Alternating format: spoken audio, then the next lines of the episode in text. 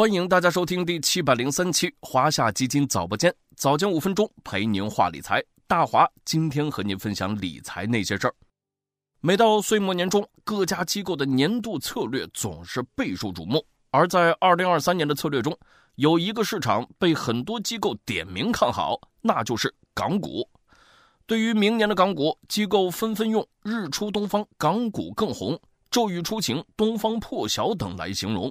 那么，咱们今天就来看看，站在当前时点，应该如何看待明年港股的发展。回顾过去两年，港股无论是从回调深度看，还是从调整长度来看，都可以称为历史级别的熊市。先从回调深度看，也就是回撤幅度，港股恒生指数自2021年2月达到3万1183.36高点后，便一路回撤。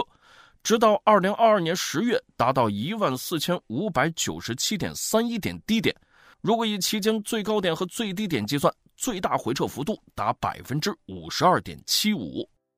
再来看回调长度，也就是下跌时间。从月跌幅来看，自二零二零年一月到二零二二年十一月的二十三个月里面，恒生指数跌了十四个月，跌幅最大的月份为二零二二年十月。下跌了百分之十四点七三。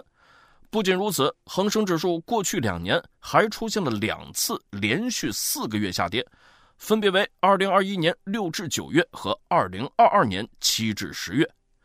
那为什么港股会持续下跌两年呢？以下三个因素或许能帮我们解答。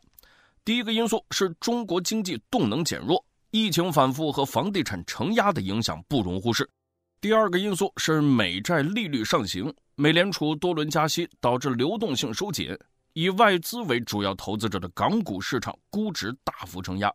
第三个因素是政策监管不确定性，中美脱钩及地缘冲突的影响也颇大，包括2021年的互联网监管和反垄断行动，港股教育行业的双减落地，房企债务三道红线的落地执行，以及2021年末。美国证监会敲定外国公司问责法案修正案，美国商务部多次把中国企业列入实体清单，中概股面临退市危机等等。在上述因素的压制下，港股在过去两年始终表现不佳。而业内看好2023年的港股表现，其主要原因也在于这三大因素正在逐步缓解。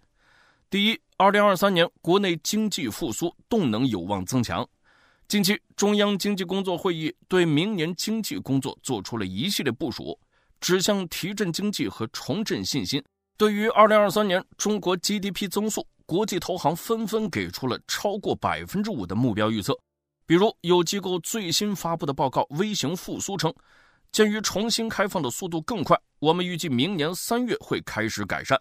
更早、更强劲的复苏将使中国2023年 GDP 增长升至高于预期的百分之五点四。第二，海外通胀缓解，美联储加息周期进入尾声，继十月美国通胀出现见顶迹象后，十一月通胀数据超预期回落，进一步确认了通胀拐点已经到来。市场目前预计，美联储2023年的通胀中枢或在百分之二点九左右。第三，平台经济监管缓和，海外以及政策监管的不确定性因素都在减退，而在持续回调之后，港股的风险溢价水平已经处于历史高位。在此背景下，业内看好港股，并认为2023年利空出尽后的港股有望迎来曙光。中途或有波折，但回调幅度有限，建议投资者可以逢低加仓。既然2023年港股有望恢复韧性，那么投资者应该如何把握机会呢？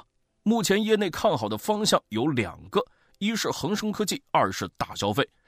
从历史来看，计算机、电子、消费者服务等科技和消费行业在历次上涨行情中表现抢眼，即使在房地产销售回暖的时间段，成长股表现也优于地产金融股。对于恒生科技来说，港股互联网科技在不同市场间仍具有更强的配置优势，无论相比 A 股还是美股纳斯达克，估值都处于低位，性价比优势凸显。随着监管风险边际缓和，叠加海外风险得到有效缓解，龙头企业的利润复苏有望推动行业景气度提升。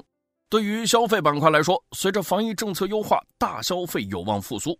前几天的早播间呢，也和大家详细聊过。从海外股市情况来看，疫情防控优化后，消费板块的表现通常较好。综合来看，明年消费医药板块业绩或更具优势。最后还要提醒一句，港股虽然配置价值凸显，但反弹过程可能会一波三折，建议大家逢低布局，坚持定投，长期投资可能是更好的投资方式。当然了，大家也不要忘了参与我们的十天打卡计划，和大华一起打卡学习。点击下方图片即可参与打卡。另外，也欢迎大家关注有趣有料的晚播间。如果你也有想要了解的投资故事，欢迎在评论区留言哦。好了，今天的华夏基金早播间到这里就要结束了，感谢您的收听，我们下期再见。